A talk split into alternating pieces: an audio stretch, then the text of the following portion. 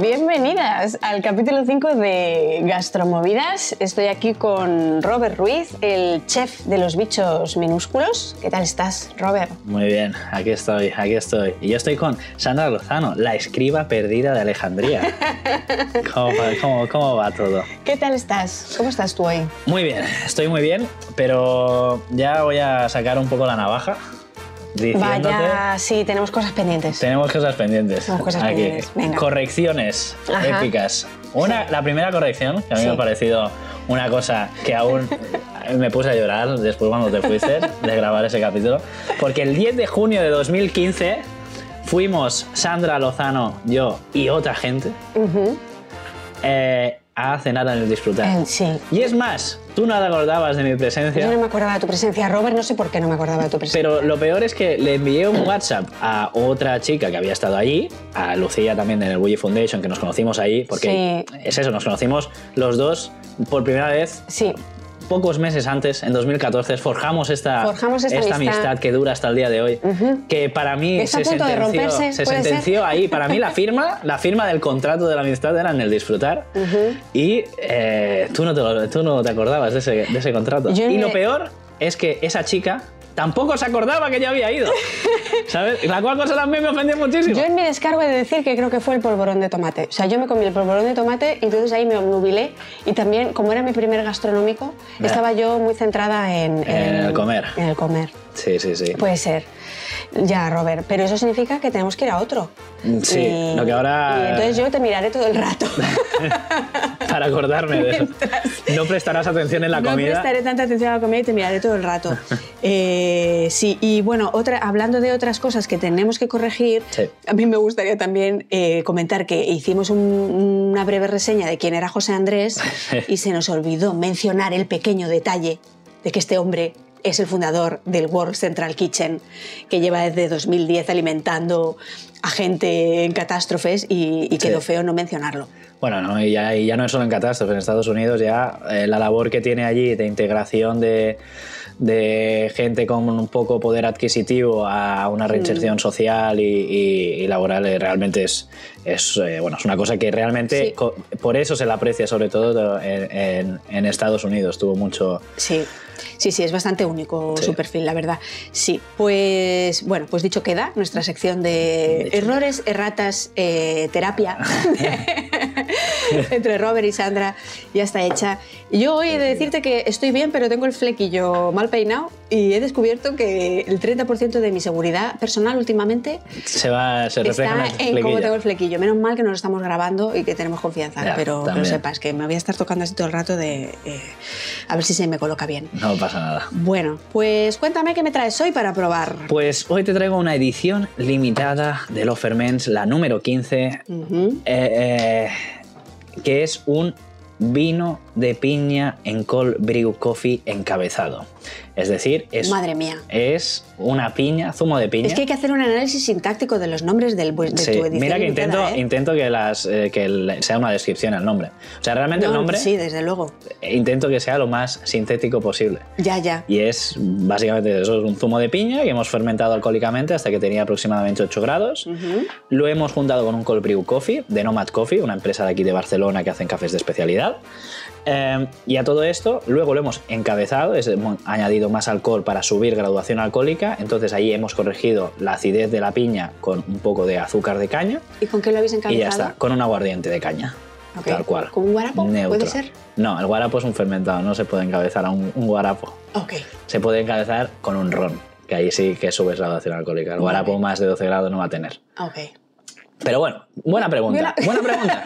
Habrá gente que se lo estará Que preguntando. se está también. preguntando, yo estoy al servicio del oyente. Muy bien, me gustan esas Venga, preguntas. pues vamos a, Vamos a, un catar, poco. ya verás el- las notas. Vamos a toñarnos, como Vamos siempre a. hacemos. sí.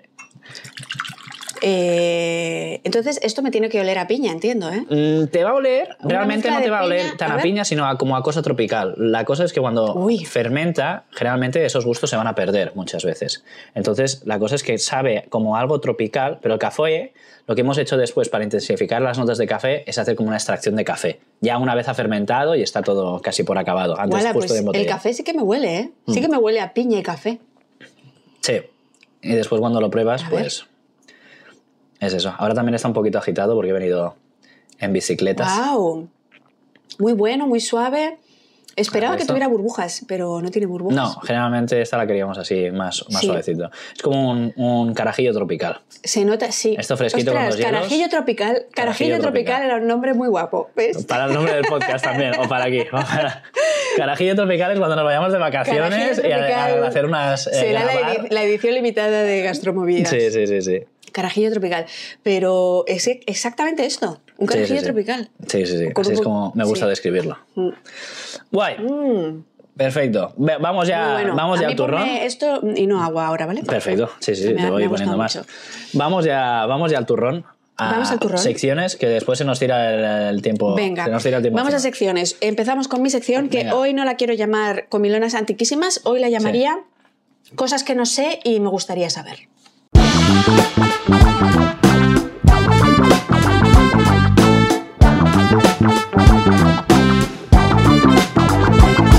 Perfecto. Entonces, ¿qué, qué cosas, ¿qué cosas te gustaría saber? Pues mira, es que me ha pasado eh, esta semana que he tenido una conversación con mi madre Sí. eh, que me ha suscitado muchísimas preguntas en torno a este tema que he llamado la paradoja de las mesas pequeñas. Entonces, te pongo en situación. Mi madre, mi señora madre, eh, cuando era joven, bordaba. Eh, ella aprendió a bordar en un taller y después fue profesora de bordado durante, bueno, unos cuantos años hasta, hasta que se casó. En ese tiempo, pues se bordaban sobre todo sábanas y manteles. Sí. Y eh, la semana pasada, hablando con ella, se lamentaba porque me decía, vaya, mm, tengo y conservo un montón de aquellos manteles que yo bordé, ¿no? que son piezas únicas, artesanales, hechas a mano y tal, que llevan mucho trabajo detrás, que son muy bonitos, que a mí me gustan mucho y en la familia los apreciamos un montón, pero no los podemos usar Ujú. porque son pequeños. Y claro, mi madre decía, es que antes las mesas eran más pequeñas y ahora todos tenemos y todos tenéis, hablando de sus hijos, mesas de comedor muy grandes. Sí. Y yo aquí me puse como un poquito mm, arqueóloga inquieta y dije, pero vamos a ver, madre, ¿cómo puede ser que las mesas fueran más pequeñas antes si las familias eran más grandes? Es decir, justo la familia de mi madre Eran más grandes de tamaño, ¿no? eran más Vale. grandes de miembros. Ah, vale, vale. Las familias, ¿no? O sea, justo la familia de mi madre eran cuatro miembros, pero mm, en la familia extensa mi madre y su hermana tienen tías que tienen cinco, seis, siete hijos, Ya. ¿no? Entonces, estamos situándonos en este contexto de, de la vida de joven adulta de mi madre, que eran como los años 60, eh, y en donde había familias con, con muchos miembros. Entonces, ¿qué, ¿qué pasaba ahí? ¿Qué pasa? ¿Que es que no comía todo el mundo en la mesa? Pues podría ser. Claro, claro que podría ser. O sea, parece ser que, claro, mi madre describe una realidad de mesas o cuadradas o redondas, pequeñas, Sí. que pueden estar en la cocina y o en el comedor, es decir, había una mesa o dos mesas, eh, pero no estaba prevista con esta idea que ahora no sé es muy natural y que parece que ha estado aquí siempre de todos los miembros sentados en la mesa, cada uno con su plato individual. Esto en las familias del mundo rural eh, castellano-manchego Sí. en los años 60 en España, pues no era así. Entonces, de repente, se me ha abierto aquí que yo, si, si- si- si siguiera trabajando de investigadora, Sí. me hundiría de cabeza en este tema de cuándo la mesa del comedor empieza a ser alargada y cuándo empieza a albergar a los comensales, co- cada uno con su servicio individual, etc. Porque probablemente esto sea un fenómeno más urbano y más reciente. Entonces, volviendo a los manteles de mi madre, yo decía, claro, pero ¿y estos manteles que ella me comentaba que siempre estaban hechos a medida, pero que lo habitual era que fueran como cuadrados y como de 80 centímetros. Pues que 80 centímetros es Ya, una mesa es mínimo. muy pequeña, ¿verdad? Sí, sí, sí, sí. Y aunque seáis cuatro miembros, es una mesa pequeña. Sí. ¿no? Entonces, jo, el, el concepto de mesa como objeto ¿no? o, o mobiliario principal de las comidas ha cambiado a lo largo de la historia, ¿no? Y el mundo rural en España, pues, pues era, era muy distinto. Entonces, además, lo que me interesa de este asunto es que eh, mi madre no recuerda ver muchos manteles en uso. ¿Sabes? Sí. Es decir, yo le preguntaba, ¿pero cuándo se usaban estos manteles? Eh, y claro, me decían, pues hombre, los días así un poco más especiales, pero la verdad es que la gente los sacaba poco. ¿Por qué? Primero porque era un- una faena mancharlos y tener que lavarlos. Entonces se me ha encendido a mí la bombilla arqueológica y me parece evidente que eran objetos simbólicos, eran objetos de lujo simbólico que se atesoran en las familias y que forman parte de la dote femenina, igual que la cristalería o Ya, que la, la vajilla buena. la vajilla buena o, o la cubertería de plata. Ya, ya, ya. Lo que pasa es que, al contrario que la cubertería, la vajilla, que sí que tenían un uso más probable, pues los manteles no. Bueno, ¿no? Se sí, quedado- los manteles para Navidad y esas cosas, igual que la cubertería y la vajilla, ¿no? Lo, lo sacabas todo a la vez. Claro, pero las navidades, si había más miembros en la familia, es que seguía siendo pequeño el mantel, ¿sabes? Entonces, ¿cómo, Ah, vale, vale, ¿cómo vale. puede ser? sí. Entonces, Entonces, ¿cuándo se usaban? Pero no Entonces, se es que- usaba, usaba más para decorar casi, como para dejarlo ahí. Sí, estaban también esto de las mesas con este cristalillo encima, Sí. ¿no? Es que yo recuerdo eso mucho la casa de mi abuela con, con y que se lo hacía a ellos, los mantelitos estos para poner encima de la mesa, pero que la mesa se veía debajo también. O sea, que era que ya quedaba pequeño, pero para que se viera la mesa, que era como una cosa decorativa ahí. Ah, que era ya, un, pero un dices- trapo que ponías ahí. Ya, pero tú dices un tapete. Eso, como un tapete. Tú dices un Eso, tapete. Sí, Hablando se llaman con propiedad. tapetes, para mí tapetes es lo de los magos. lo de- No, se También. tapetes Ah, también. vale, o sea, lo que es un trozo de tela bordado Sí. o, o bonito decorado, que, que es como un camino de mesa, pero que no cubre la mesa entera. Ah, Eso vale, es un tapete. Como me he sentido como ahora un- Sí. una cinta de vídeo. ¿Qué es eso? ¿Sabes? ahora de repente- preguntas a alguien de 20 años, ¿qué es eso? Sí, me han entrado muchísimas ganas de hacer una tipología de tapetes de, de los de años bordados de tapetes. Bordados, tapetes bordados de los 60 y los 70. Eh, bueno, y esto entonces me parece que, que es muy interesante el asunto de, de cuándo las mesas empezaron a ser grandes Sí. y qué pasó con estos objetos, con estos objetos de lujo simbólico como los, como los manteles que, que en realidad no se usaban. Y qué hacer con el mantel de mi madre que tengo en mi casa, que no me vale, Que no te vale. que no me vale ninguna mesa. Entonces, Haz no- una no- capa para tus hijos o algo así. ¿Cómo voy a hacer una capa para mis hijos? Yo qué sé, pónselo, es, es un trozo de tela, se lo pones ahí encima y ya está. No sé, no me está convenciendo esta idea. Eh, y esto, así que este tema te traía hoy, que me gustaría me Profundizar gustaría más. profundizar más. Yo tenía antiguos compañeros que se dedicaron a la arqueología del mundo rural contemporáneo. Ah, pensaba que ibas a decir a hacer tapetes. No lo sé. También. Podría ser. también, también. Y, y estaría guay entender mejor este fenómeno de, de- de la mesa, porque no me digas que... A mí es que hasta hace poco me parecía que era como evidente que en las familias hay mesas acorde al tamaño de la familia. Sí. Pues no.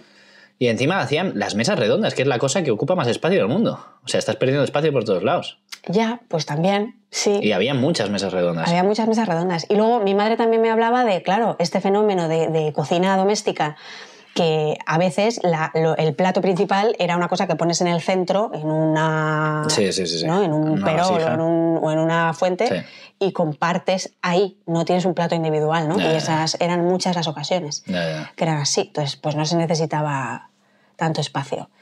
Así que, bueno, te invita a perseguir. eh, La y- investigadora Sandra le- sí, traerá nuevas noticias os sobre- mantendré al corriente de, Sobre de- los tapetes de y, que. y las mesas. Eso es. Perfecto. Pues yo vengo con nombre de sección, Rob Travel. Rob Travel. Rob Travel. ¿Y sabes de qué vamos a hablar? ¿De qué? De porque he estado viajando esta semana. He estado en, en un lugar. eh, ¿Cómo es la canción? Espera, un momento. Acuérdate, acuérdate. Vengo yo de un lugar Ajá. donde el dátil se da y los nómadas beben té.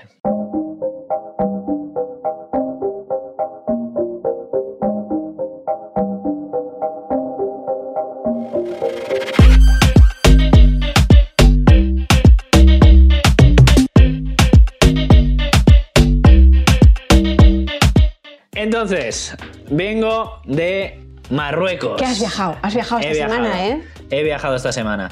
Marruecos era un sitio que quería ir hace tiempo. Cancelé dos vuelos por cosas que me salieron y al final, porque aquí en Barcelona antes habían vuelos de Ryanair por 6 euros irte a Marruecos y por reuniones y cosas que me, que me salieron al final no pude ir. Total, que ahora al fin en diciembre pude ir a Marrakech y a Essaouira y ahora vengo recién, recién llegadito de Fez. Pero vaya periplo, ¿no? ¿Te has hecho así como de viajero Ese, ilustre? ese es el Ruber de 2023. Muy bien. Saca, se pone el sombrero y sale a, a pasear en, Ok. en lugares extraños. Y cuéntame, ¿qué, qué- qué me cuentas de, Primero de todo, de lo que has descubierto por ahí? cosas que he descubierto. El, el- el hombre que nos vino a buscar en el aeropuerto Sí. me dijo que los amasijes, que tú Sí. dijiste es como se le llama a los berebers, realmente es una de las culturas berebers que hay allí. Que realmente en Marruecos hay como tres. Sí. ¿Cuáles son el nombre de los tres? No tengo ni idea. No te me acuerdas. muy rápido. Me Pero dijo muy rápido. el dato, hombre. Ya, ya, pero también es como que si le vuelves a preguntar, te lo dicen otra vez muy rápido. Y yo, a ver un Ya. Momento, y como que se enfadan. Ya. te- ah, que te lo he dicho ya dos veces. Y yo, vale, vale, perdona, señor. Entonces no volví a preguntar. Estaba, estaba tímido. Sí, seguiremos otra vez el tema de los amasij, que nos gusta mucho. Sí, entonces fui a Fez, Ujú, que tiene la Medina más grande del mundo. Ok. 9.000 calles en la Medina. La Medina Wow. es como la- el casco antiguo, Sí. pero que el casco antiguo son todo callejuelas Ujú. muy pequeñas, que lo encontré como muy bien estructurado, realmente. Ujú. O sea, es una cosa que está hecho por si vienen gente de fuera de la ciudad a saquearla, se Claro, pierdan, porque es difícil. imposible no perderse a no ser Mm. que, esté- que vivas allí. Que si viene alguien a saquear aquí el Isampla, pues Es fácil, lo es tiene fácil. Lo tiene fácil. Ves a la gente. O sea, ves la recta, ves a gente de a 3 kilómetros de, Exacto. de las rectas. Ahí es imposible. Además, todo el circuito que tienen de ventilación, de las callejuelas, de. O sea, es, me parece. Que está bien diseñado. Está bien diseñado. Es que la Eh, gente lo dentro hacía del bien. caos, está Claro. como diseñado dentro del caos, pero un caos estructurado. Claro. Me moló.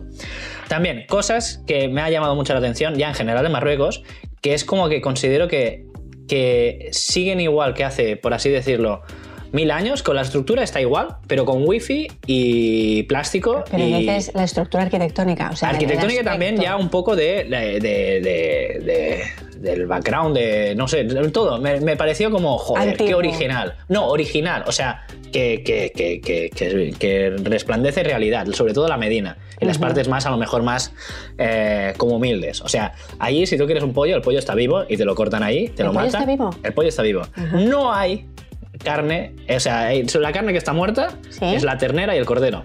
Ok. Todo lo demás Está vivo. Está vivo, generalmente. Bueno, en los pescados también. Entonces te encuentras la carnicería de, de camello con una cabeza de camello ahí para que vean que es fresco el camello, te ponen la cabeza ahí delante. Cosas así. O sea, lo encuentro como, hostia, aquí el APPCC y la burocracia eh, no ha llegado. La burocracia hasta que muchas veces te entorpeces Ya, y te, te quitan las ganas de vivir por la burocracia. Bueno, que también igual evita que mueras. eh, también evita que mueras. Pero, ¿qué es la vida ¿Qué? sin el riesgo? Vale, vale. A ti eso te ha molado. A mí eso me ha volado. Entonces, Vale. mola porque la Medina está separado en tunecinos y el barrio andaluz. Eran dos barrios que se fundaron y se- ahí se generó pues, la ciudad de Fez. Entonces, para ir un poco, un poco al grano, que es la gastronomía entre las diferentes tres ciudades que fui, que es Ok. Essaouira, que es una ciudad pesquera que a mí me pareció el Siches, el Siches Sí, árabe. ahí he estado yo. En esa huira he estado yo. Y es como, como Cádiz, Siches, pero con toques árabes. Sí, sí, sí. Me, me flipó bastante, donde se come ahí mucho pescado. Sí. Me comí ahí un tajín de como unas albóndigas de sardina, buenísimas. Eh, después Marrakech, que es la ciudad que estuve en diciembre, me sorprendió un poco la poca variedad de comida que pensaba que habría un poquito más. Habría bastante, bastante comida de, para llevar por la calle y tal, de, de bocadillos, en plan estilo más como kebabs, más bocadillos así a hecho al momento. Sí. Eh, ¿Y pero Fez te pareció más mucho más rico, Más completa de, sí, más completa. Y encima es como que tienen ya la fama, Fez, de como la ciudad que es la capital gastronómica y Ujú. religiosa como de- de- del, del lugar. Ujú. Entonces en Marrakech pues destaco que había muchos tajines, eh, pocas legumbres y pocos hidratos de, de sémola, de trigo y cosas así. Me Ah, pareció bastante anecdótico. Yo me imaginaba mucho más legumbre. Es- eso en Marrakech, ¿eh? Y todo estaba cocinado siempre con carbón y con brasa. Y esto Qué rico, eso siempre da un sabor. Sí, eh, realmente se notaba muchísimo y era, era muy agradable. Y también el caminar por las calles con el olor a carbón Sí, y tal, sí. pues era agradable. La Sí. contaminación un poco mal, pero. sí, oye, cerdos, oye, pues. y qué bien huele. Pero qué bien huele esto, Eh, Y esto, en Fez, esto en Marrakech. esto en Marrakech. En Fez vi una comida mucho más equilibrada en cuanto había muchas frituras, frituras que recordaban mucho a la parte más andaluza de, o sea, de sentía, frito. exacto, de pescadito frito. Tenían el pescadito frito sardinas directamente fritas, Ah, en bueno, en, en harina, en harinadas y ya está, y fritas, pero esas sardinas las adobaban antes Ah. y eran daban un toque muy bueno, muy picantito, con tomate y tal, los adobaban como con pimentón, con bueno, con jarrisa, que es como Sí. un chile que tiene una, una salsa de chiles autóctona. Y bueno, tenía ese toque más andalusí que lo que como que en Marrakech vi más el chup chup y más especiado, pero no esta parte de fritura, más fresca, ¿sabes? Después también tenían como unas sopas muy densas que lo toman para desayunar, donde ves ahí paradas donde un tío con, como lo- con un mortero y un perol moviéndolo y haciendo como unas gachas de Ajá. legumbres y, ¿Y tal. eso lo probaste? Eso no lo probé porque me dio un poquito de, de ¿Te dio un cosilla. poquito de Mira que? Dijiste, sí, "Mm". era como que me había comido los panes estos típicos así más dulzones y imité y dije, "Eh, Vamos a dejar el, oh, esto para otro día. La y ese día no llegó. Sí. Vaya, ok. Después que hay mucha diferencia. Que este abre un melón de eh, el gastrónomo que va por ahí por el mundo y igual no te apetece probarlo todo. ¿verdad? Eso sí, pero yo me obligo un poco ¿eh? a probarlo todo. Ya, Ya, es ya. como. Claro, te obligas, Ya que he pero- venido pero- para aquí, ya. tendré que probarlo un poco. No me voy a comer dos platos, Ya. pero siempre te queda algo sin probar porque no te apetece. sí. Y eso la gente no lo dice. Sí, sí que es verdad. mira, pues no me apetecía. No me apetecía. O sea, me apetecía Sí. comer algo menos exótico. Sí, sí, sí, Y sí. más conocido. Esto pasa. Sí. Al mejor gastrónomo eso le pasa. Sí, sí, sí. Pues Ah. Y vi un poco también que hay mucha diferencia entre las tascas, el street food, ¿sí? el, el- el comer para caminar.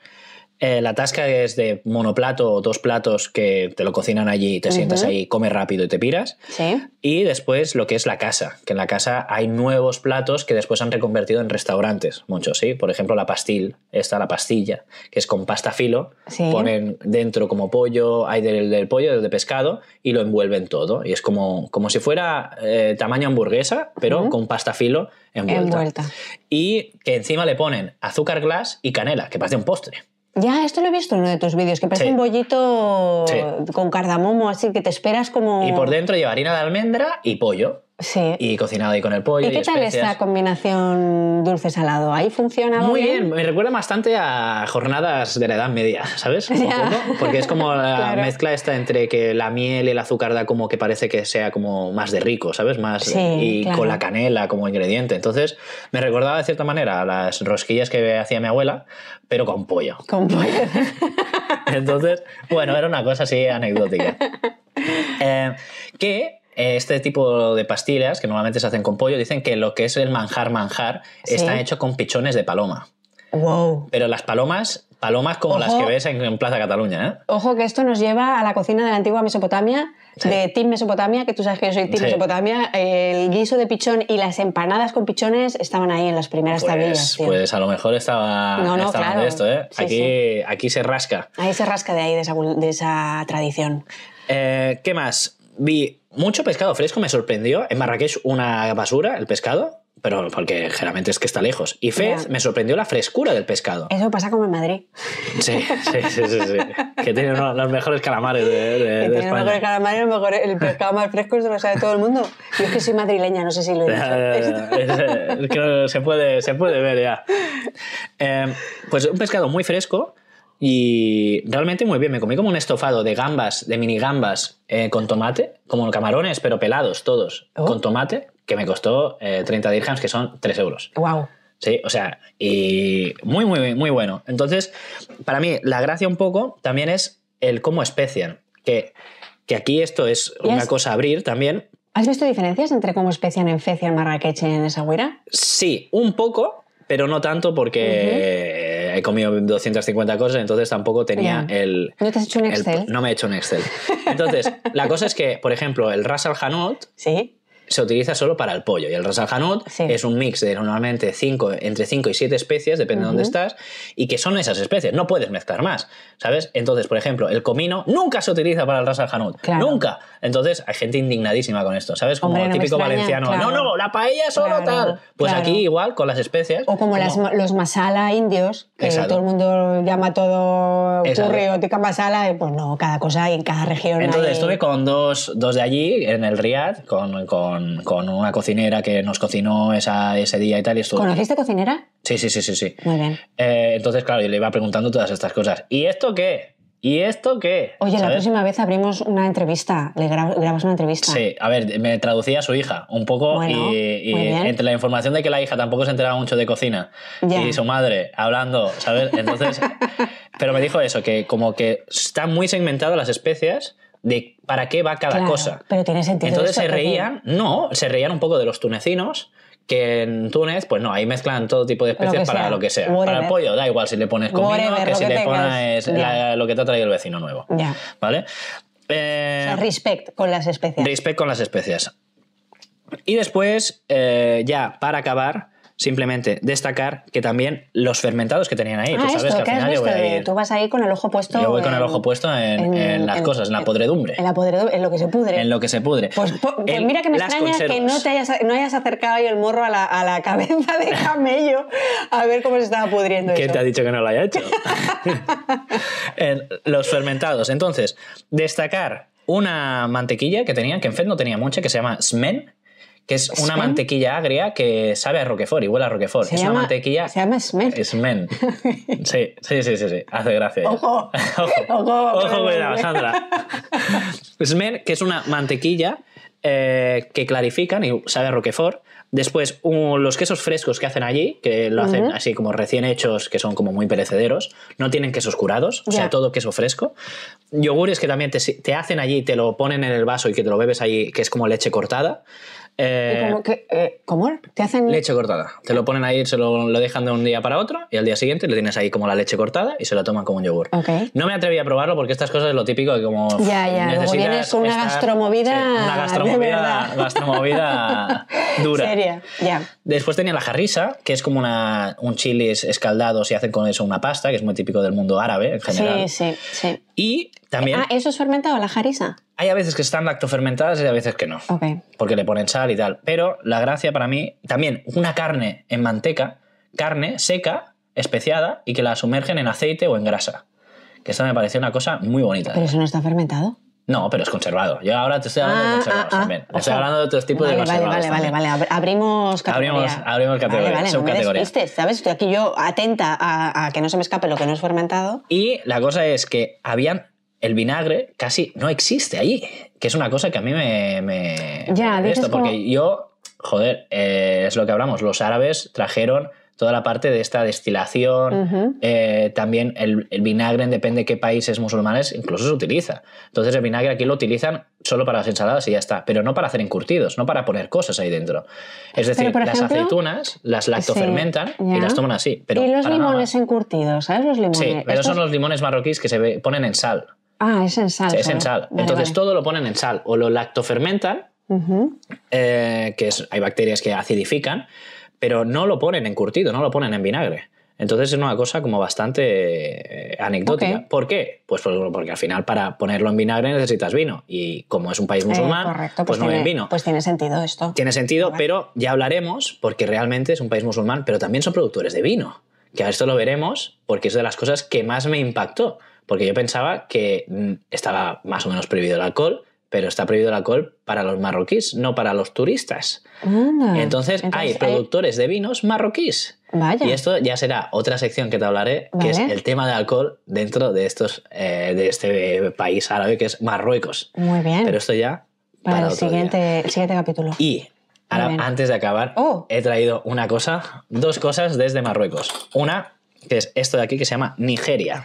Es una semilla. Son unas semillas negra. negras, unos, sí, que parecen juanolas minúsculas. Sí, parece como sésamo negro, que se prensa un poco, se pone en, ¿En un en- trapito? un trapito y lo que tienes que hacer es snifarlo. Si tienes un tapete. Olerlo. O sea, no lo snifas porque no se te mete dentro, sino lo que tienes que hacer es olerlo. Y esto lo que te hace es despejarte todo el tracto de los pulmones. Todas que las flipas. vías respiratorias Todas las vías respiratorias. superiores. Exacto, es el Bisvaporú este. Es el vivo Perú, pero esto Sí. un poco, ¿no? Lo voy a Sí, snifar te- te doy, eh, te en directo. A ver qué pasa. O sea, snifar, es decir, oler. O- Sí, huélelo fuerte.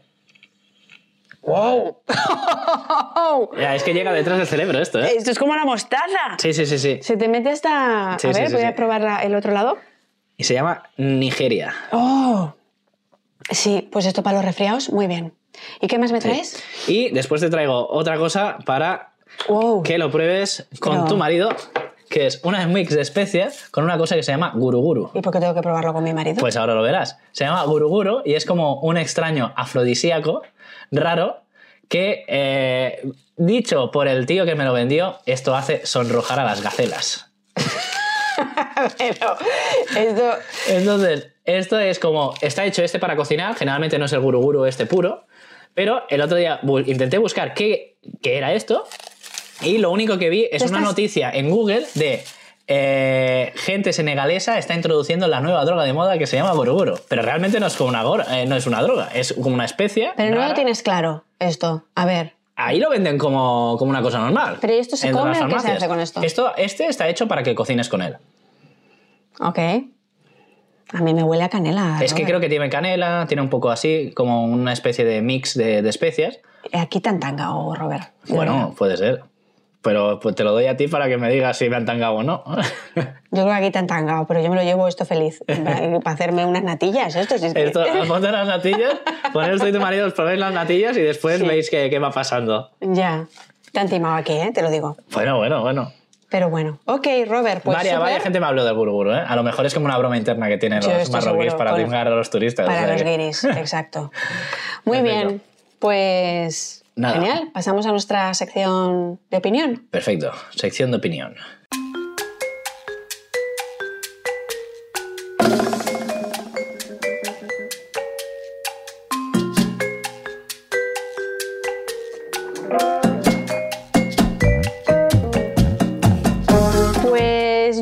Sección de opinión hoy te traigo eh, algo que quiero comentar de la película Cinco Lobitos. ¿Has visto la película? He visto la película. Es esta película que lo ha petado en los premios Goya este año, que se ha llevado el premio a la mejor actriz, a la actriz secundaria, a la dirección Nobel. Está dirigida por Alauda Ruiz de Azúa, Con Laia Costa. con Laia Costa. Oh, estoy enamorado yo de Laia sí, Costa. maravillosa. Me Y- enamoro fácilmente también, pero... Ya, ya, ya.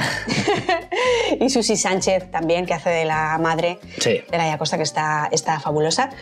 Bien, pues he visto esta peli y, mm, y quería comentarte eh, un par de escenas que están como interconectadas, que para mí han sido muy evocadoras también y, y no sé, quiero comentarlas contigo a ver, a ver a ti qué te parecieron. Es Claro. una escena la primera es una escena en donde sale eh, Susi Sánchez, ¿no? la madre de la protagonista, Sí. que está cocinando boquerones. Está haciendo boquerones fritos. Y es que la escena es, es eh, muy buena porque bueno, se ve la sartén, ¿no? Hay esta fritura ahí con muchísimo aceite donde ella va tirando los boquerones que ha enharinado, que están así abiertos. Y es que yo he cenado eso en mi casa muchísimas veces. Era como un plato que mi madre hacía eh, prácticamente cada semana o, o al mes por lo menos tres veces comíamos boquerones fritos. Que mi madre lo acompañaba de un huevo frito porque si fríes el huevo en el aceite de freír los boquerones, eso es una combinación que tiene mi madre que es un combo exquisito. exquisito. Entonces yo, eh, boquerones fritos con huevo frito, siempre lo he cenado en mi casa, ¿no? Entonces, Pues, me, ha- me ¿sabes- enamorado del alma esa ¿Sabes que escena. me comí un bocadillo de boquerones fritos en adobo con huevo frito y patatas fritas? Oh, Esto en Marrakech, en qué Fez. rico. En Fez es Oye, pues lo- que- el último bocado que hice de Fez antes Pues, de venirme. Pues, jo, esto hay que reproducirlo. Sí, sí, sí. Me sorprendió, ¿eh? Porque digo, esto colesterol arriba, pero oye. Pero oye. Y qué bien que sienta esto, Qué ¿eh? bien que sienta. Pues eh, está esta primera escena, ¿no? Sin más. Pero luego pasan unos minutos en la peli y hay otra escena en donde la hija va a la pescadería, Sí. llega a la cocina y está ahí la chica que no sabe muy bien qué hacer con los boquerones que ha traído, porque Sí. ha comprado boquerones. Y entonces le pregunta a su madre, ay mamá, ¿cómo hago esto? Entonces hay la escena muy tierna para mí que la madre le dice, pues sí, hija, coges el boquerón, le agarras así de la cabeza y le quitas la tripa. Y entonces se ve el gesto que hace esta madre eh, para enseñarle a la hija. Y es que yo he vivido la misma escena con mi madre, exactamente la misma escena que en un momento de tu vida eh, vuelves al repertorio materno, ¿no? Porque hay como... eh, claro, no sé cuál ha sido tu experiencia, pero eh, te vas de casa, o sea, estás eh, con, tus, con tus padres en casa, te vas de casa, pasan unos años y en esos años yo por lo menos me olvidé del repertorio materno. O sea, yo comía cosas distintas, diversas, porque claro, te vas de tu casa y tienes ganas de, de probar otras cosas. Pero ahora estoy otra vez en esa fase en la que yo me veo como mi madre, me está quedando un capítulo de todo sobre Sí, sí, sí, mi sí, todo madre. sobre mi madre. Me está quedando un capítulo un poco así. Sí, sí. Pero es verdad porque mm, vuelves cuando te ves en una situación similar a la que estaba tu madre, que en mi caso es que ahora yo soy madre también. Entonces soy como la responsable de, de ese repertorio, o una de las responsables. Soy corresponsable del repertorio culinario en mi casa. y, y solo me apetece volver a los platos de mi madre. O sea, quiero aprender el arte de mi madre haciendo la comida. Entonces yo hace unos años llamé a mi madre para decirle, mamá, ¿cómo limpio los boquerones? Porque hay en algunas eh, pescaderías que te los limpian, pero en otras no. No. Y no es una cosa con la que yo me encontrara, no fue una duda que me surgió cuando yo tenía 24 años Ya. o 29 como tú ahora. ¿sabes?